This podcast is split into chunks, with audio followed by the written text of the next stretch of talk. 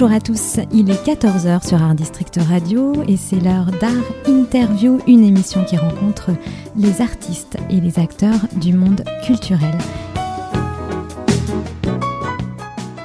Stéphane Dubreuil. Bonjour Johan Naldi, je suis vraiment extrêmement heureux et, et honoré, on va dire ça comme ça, de vous rencontrer euh, dans votre appartement, devant une œuvre dont on va parler pendant, pendant un petit moment tous les deux. On se voit parce que j'ai découvert votre livre, l'unique portrait de Jack l'Éventreur, que vous publiez aux éditions de l'Observatoire. Ça vient juste de, de sortir, c'est tout frais. C'est tout frais. Avant de parler de Jack l'Éventreur, est-ce que vous pouvez me dire euh, deux mots sur vous, qui vous êtes? Alors très brièvement, euh, je suis marchand d'art, plutôt spécialisé dans les tableaux et les dessins du 19e siècle, et accessoirement un enquêteur, hein, une sorte de détective qui s'intéresse aux œuvres anonymes, non identifiées. Voilà, et je m'attache au travers de, d'enquêtes parfois très très longues, qui ne payent pas toujours, à, identifier euh, certains tableaux euh, qui ont échappé comme ça à la, vigilance des historiens de l'art et à la vigilance du marché de l'art. Quel tableau, par exemple, vous avez euh, découvert Quelle œuvre incroyable vous avez réussi à tirer comme ça des limbes de l'histoire? Alors j'ai eu la chance de découvrir un certain nombre d'œuvres de Delacroix, de Géricault, du grand peintre anglais John Constable, euh, voilà des choses, euh, des choses comme ça assez, assez marquantes. Et puis j'ai eu également la, la grande chance, la très grande chance même de découvrir un ensemble d'œuvres des arts incohérents, qui était un, un mouvement de la fin du 19e siècle très avant-gardiste chez des particuliers, il y a quelques années qui a été euh, classé trésor national, voilà, et dans lequel il y avait notamment le premier monochrome de l'histoire de l'art, peint en 1882, donc bien avant Malevich et bien avant Yves Klein. Voilà, donc ça, ça a été probablement la découverte la plus, la plus inattendue de ma vie. Donc une autre découverte inattendue, c'est le tableau qui est euh, derrière vous. On va, Oui, oui. on, on va le voir, euh, on va le voir en détail. Comment vous l'avez découvert? Et, et je sais, moi, c'est une vente aux enchères par Internet. Oui. Donc comment un marchand d'art, un spécialiste peut se mettre à acheter un tableau comme ça qu'il n'a jamais vu de près, qu'il n'a jamais touché, qu'il n'a jamais reniflé? Alors ça, ça fait, ça fait très longtemps que j'achète des tableaux sans les renifler. Parce que j'ai commencé mon activité comme marchand d'art sur Internet précisément. C'est-à-dire en 2003-2004, j'ai commencé à acheter et à revendre des tableaux sur eBay. Donc euh, peut presque dire euh, que c'était la préhistoire d'eBay. Euh, donc j'ai été un, des premiers finalement à ouvrir une boutique professionnelle euh, régulièrement achalandée sur eBay. Donc j'ai immédiatement commencé à acheter des tableaux et des dessins et des sculptures parfois sans les voir, sans les renifler. Donc c'est devenu une espèce d'exercice avec les années assez naturel pour moi. Donc c'est quelque chose qui, qui m'effraie plus du tout. Même s'il y a toujours une différence effectivement entre la photographie, les photographies qu'on voit, et les objets que l'on reçoit. Mais je crois qu'aujourd'hui c'est rentré un peu dans les mœurs hein, d'acheter des tableaux sans les voir sur photographie. Il suffit d'aller dans les salles des ventes aux enchères pour s'apercevoir que tout le monde est sur Internet et que plus personne n'est en salle.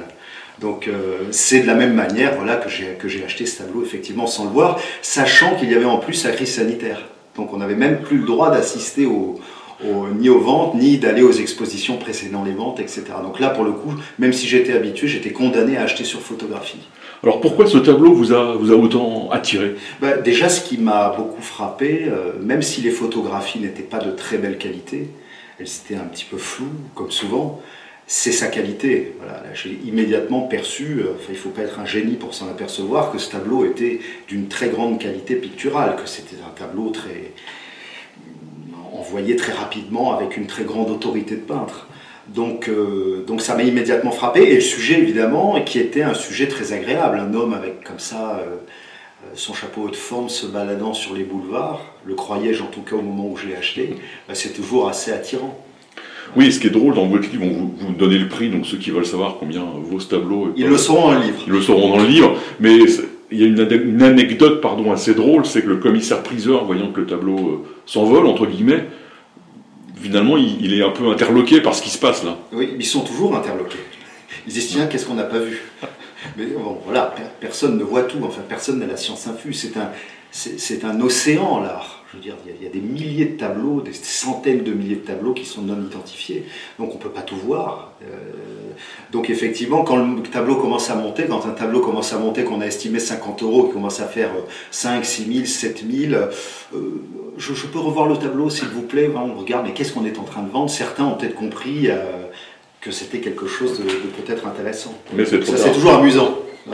C'est toujours amusant. Donc avant de parler du sujet, comme vous êtes un marchand d'art, un, expert, quand vous recevez le tableau, vous avez quand même envie de savoir si le tableau est authentique, s'il est vraiment euh, oui. correspond à l'époque auquel on l'a estimé. Oui. Voilà, vous, vous êtes fait une démarche avec des scientifiques. Voilà, d'abord, j'étais pas très inquiet sur la datation du tableau, même sur photographie on voit, puisque j'ai demandé au commissaire-priseur de me faire parvenir avant la vente une, photographie du revers de la toile, etc., pour, mieux l'apprécier.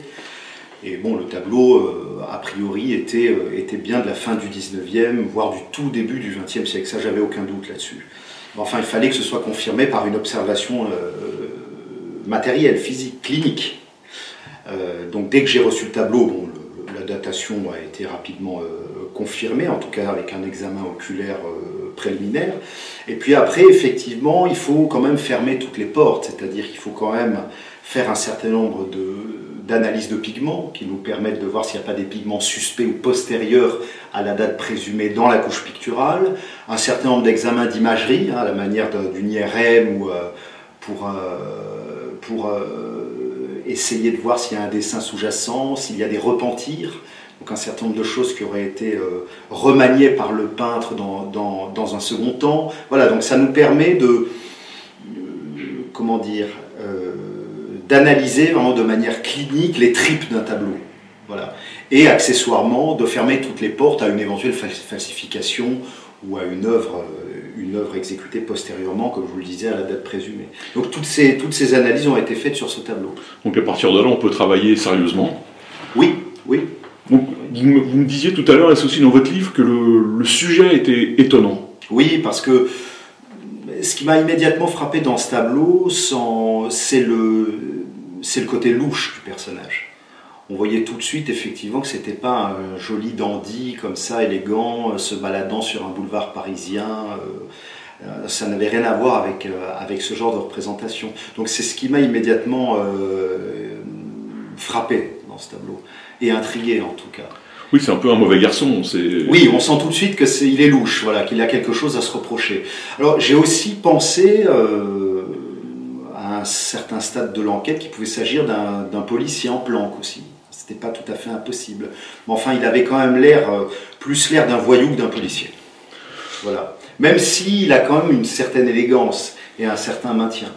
Donc on, on va commencer à rentrer euh, dans le vif du sujet et avancer, faire un pas vers, vers l'éventreur. Qu'est-ce qui, vous, qui vous donne l'idée que ça peut être Jacques, Jack l'éventreur dans ce tableau? Qu'est-ce qui, qu'est-ce qui allume une petite lumière? Alors, ça a pris quand même quelques temps avant de, commencer à imaginer ça. Euh, ce qui m'a mis la puce à l'oreille, c'est la présence de ces trous dans la partie de ces roues, de cette paire de roues de charrette dans la partie droite du tableau, qui sont brossés euh, avec des pigments rouges très violents, très voyants, et qui, euh, et qui sont presque en contradiction avec, euh, contraste en tout cas très fortement avec l'aspect quasi monochrome du reste du tableau. Donc je me dis, tiens, il y a peut-être qu'un fil à tirer de, de ce côté-là. Le peintre a probablement voulu attirer notre regard vers cette paire de roues de charrette pour une raison particulière. Je vous coupe, il faut dire que le tableau est fini. Le tableau est fini. Voilà, c'est pas un tableau, un work in progress, il ah, manque pas, des morceaux. Voilà, c'est aussi ça, la roue est vraiment là comme elle doit être. Voilà, et c'est presque, je suis tiens, j'ai vraiment le sentiment en tout cas que c'est presque un deuxième personnage du tableau, cette, cette paire de roues de charrette. Donc je dis, c'est par là qu'il faut que je comprenne, notamment, d'autant plus, pardon, que le personnage fixe du regard, avec son regard en coin par-dessus mm. son épaule, cette, cette, charrette. Donc elle est effectivement un des éléments du récit. Pour moi, c'était, absolument acquis. Donc c'est par là que j'ai commencé à tirer le fil et que je me suis rendu compte que le premier témoin du premier meurtre de, de Jack Léventreur était un type qui s'appelait Charles Cross et qui était donc un charretier qui tirait sa charrette à bras et qui a découvert la première victime de Jack Léventreur. Je lui dis non, là c'est pas, c'est pas possible, je, suis en train de, divaguer, euh, il, faut, il faut que tu te calmes, euh, qu'est-ce qu'on va penser de toi? Euh, j'ai mis, j'ai mis un petit peu ça de côté, puis j'ai continué à creuser d'autres pistes. Mais rien n'aboutissait vraiment, rien n'était vraiment convaincant. Donc petit à petit, après avoir refermé un certain nombre de pistes qui ne tenaient pas du tout, j'ai été obligé de reconsidérer la, piste Jack l'Éventreur. Donc j'ai continué à creuser dans ce sens-là. Donc vous creusez et vous découvrez que les roues de, chariot de, de, ces gens à Londres sont rouges.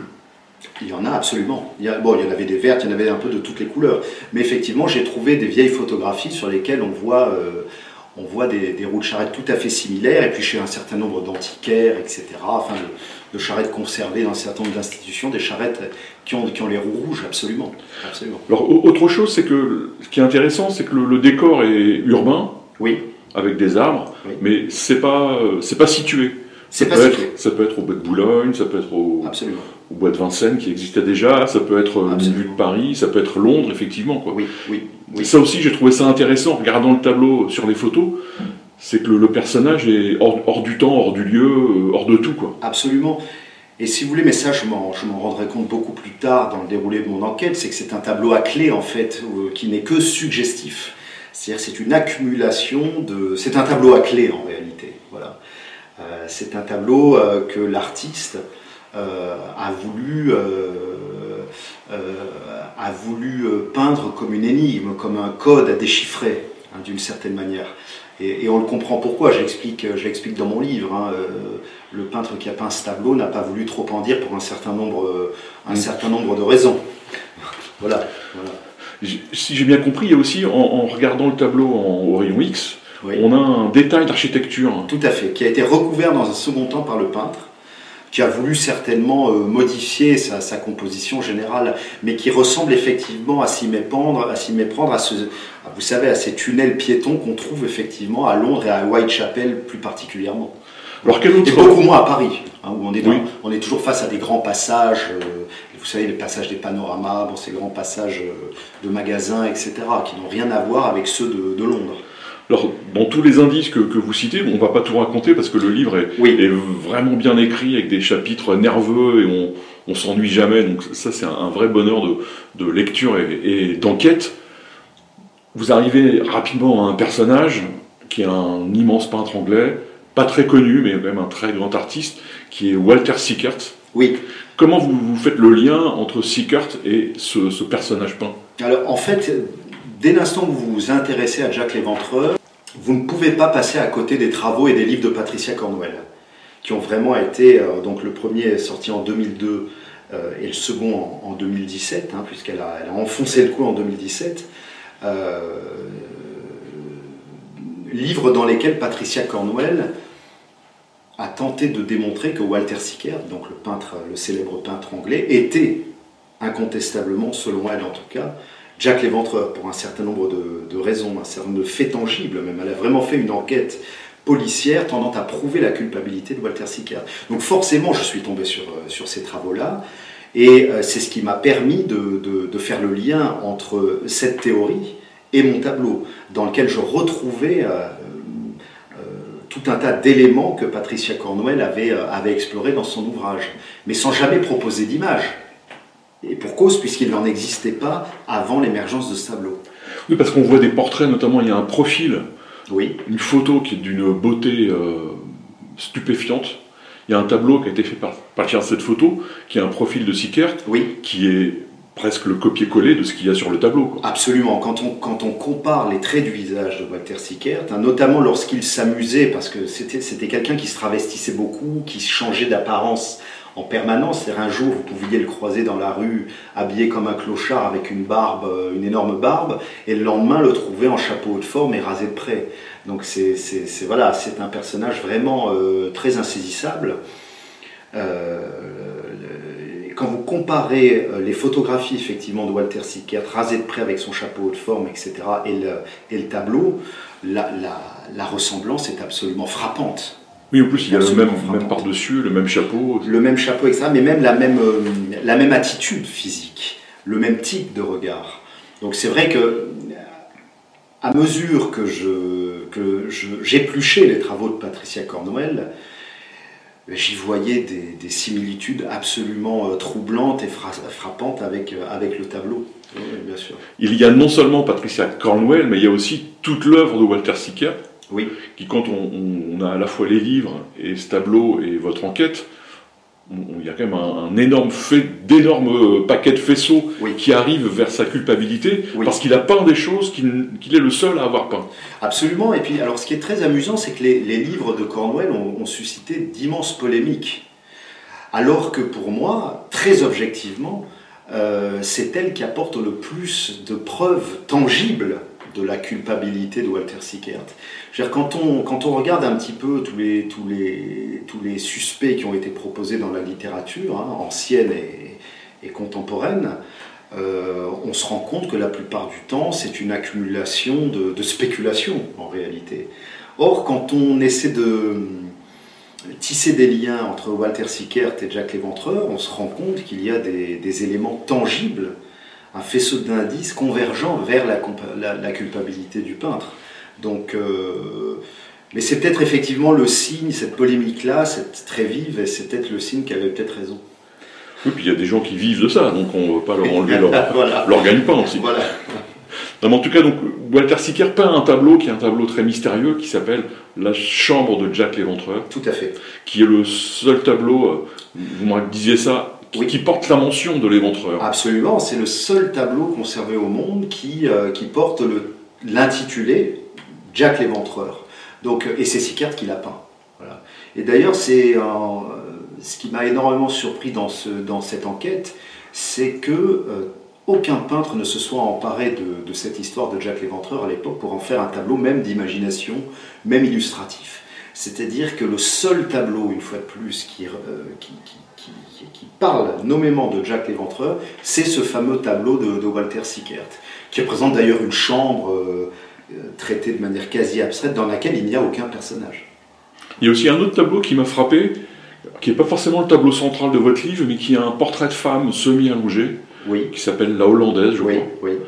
Et quand on regarde les photos des victimes de Jack l'Éventreur, on, on ne c'est impossible de ne pas faire le rapprochement en fait. Tout à fait, oui, avec à barreaux, ces espèces d'ambiance très lugubre, très austère, euh, bien entendu. Bien entendu. Comme s'il avait peint euh, sur le motif, c'est un peu sinistre de dire ça, mais.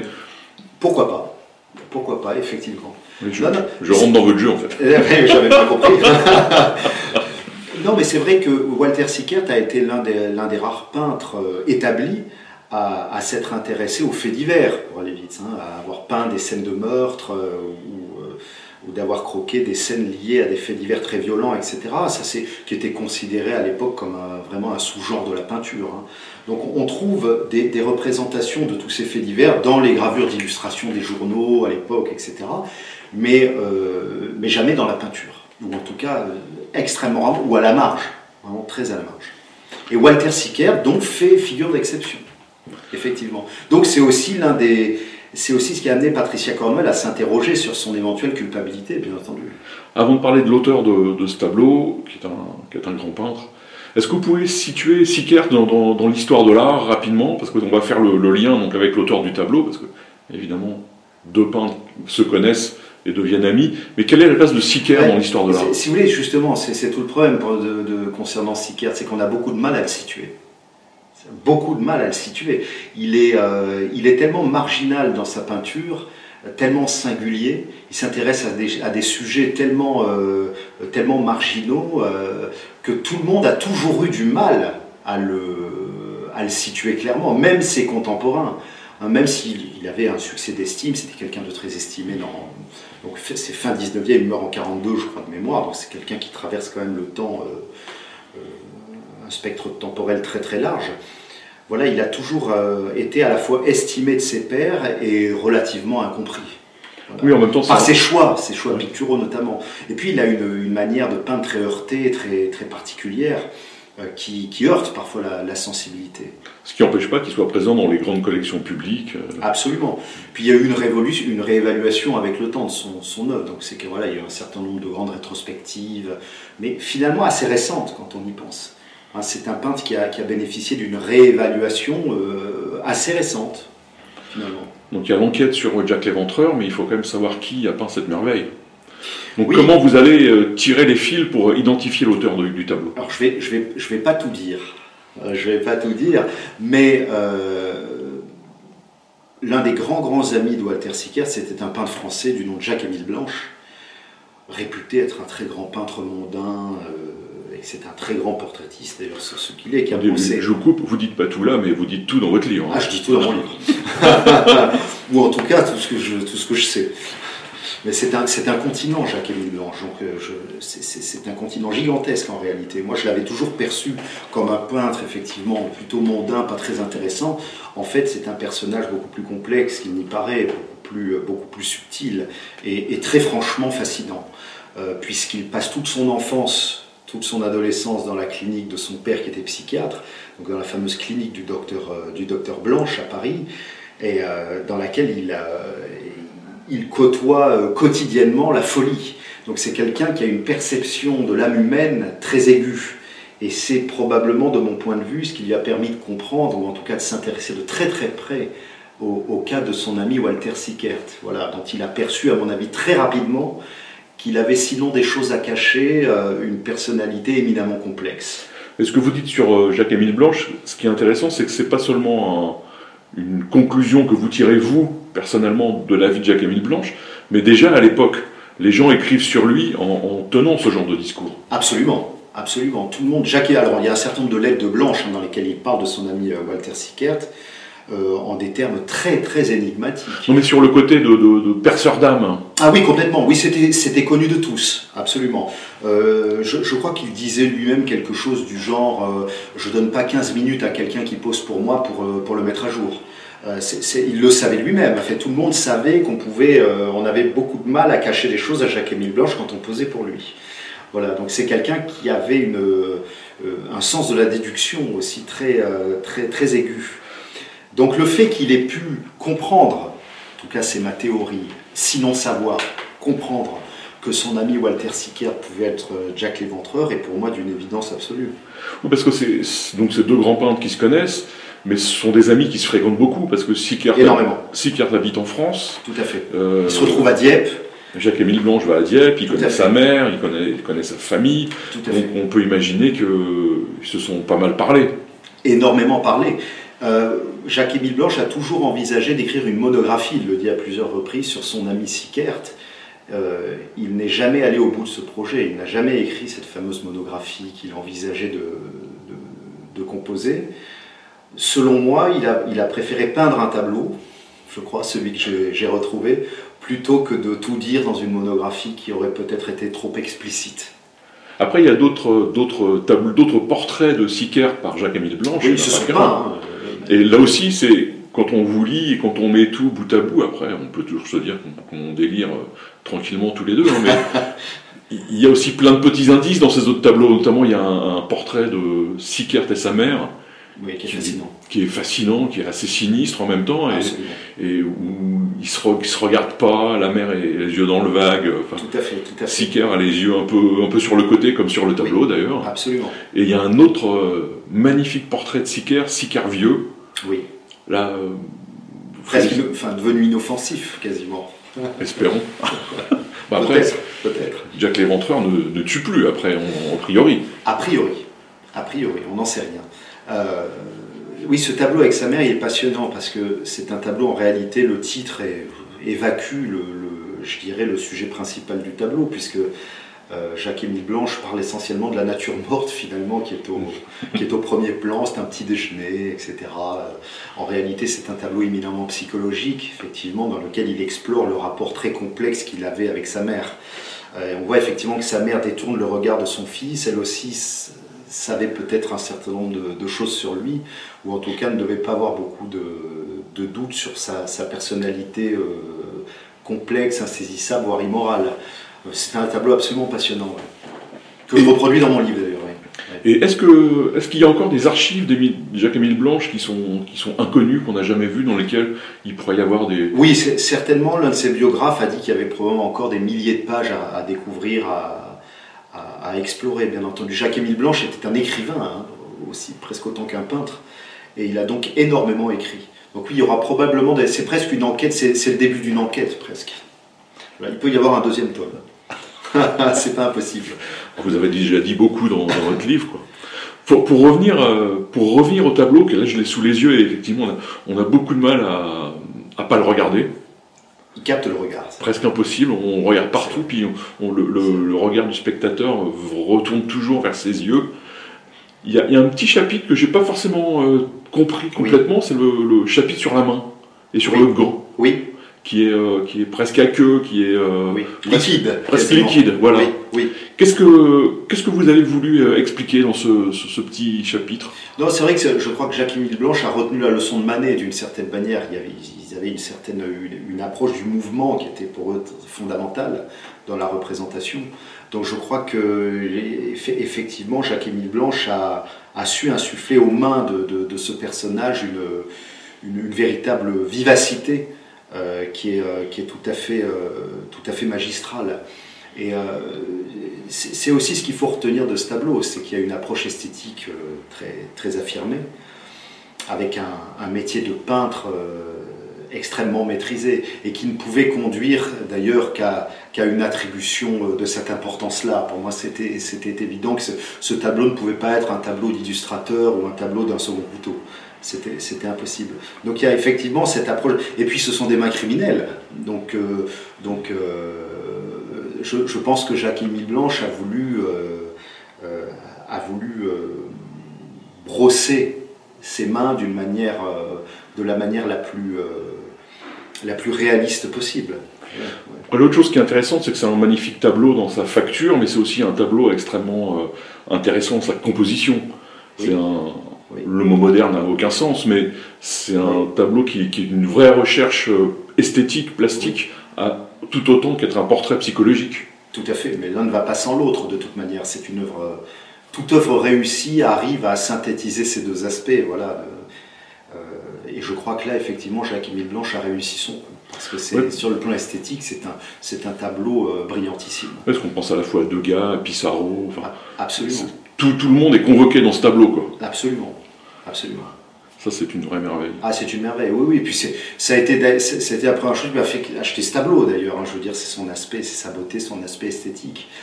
Et après, le regard, euh, le, regard très perturbant est venu dans un second temps. Mais euh, on aurait pu effectivement trouver un portrait de Jacques Léventreur pas très bien peint. Ça aurait quand même été moins intéressant. Mais Johan, on s'est presque tout dit sur ce tableau. On pourrait, on pourrait, en parler encore des heures. Voilà, parce qu'il faut lire votre livre, c'est quand même l'intérêt. Je dis aux gens qui nous regardent qu'en plus dans ce tableau il y a l'arme du crime. Donc il faut, euh, faut lire le livre jusqu'à la fin pour savoir où elle est cachée. Mais elle est, pas cachée, mais en tout cas on, on, la, on, la, voit pas forcément tout de suite. Quoi. Oui, c'est la, la, volonté de Blanche, euh, ça a vraiment été de faire un tableau à clé, je crois. Donc j'ai, je pense, réussi à ouvrir certaines portes mais je crois qu'il y en a encore d'autres à ouvrir. Ben, je vous remercie. Merci à vous. Et à bientôt pour le second tome alors. Allez savoir. Ou un nouveau, un nouveau portrait de Jack Léventreur. Ce sera pas demain, à mon avis. Ah, on sait jamais.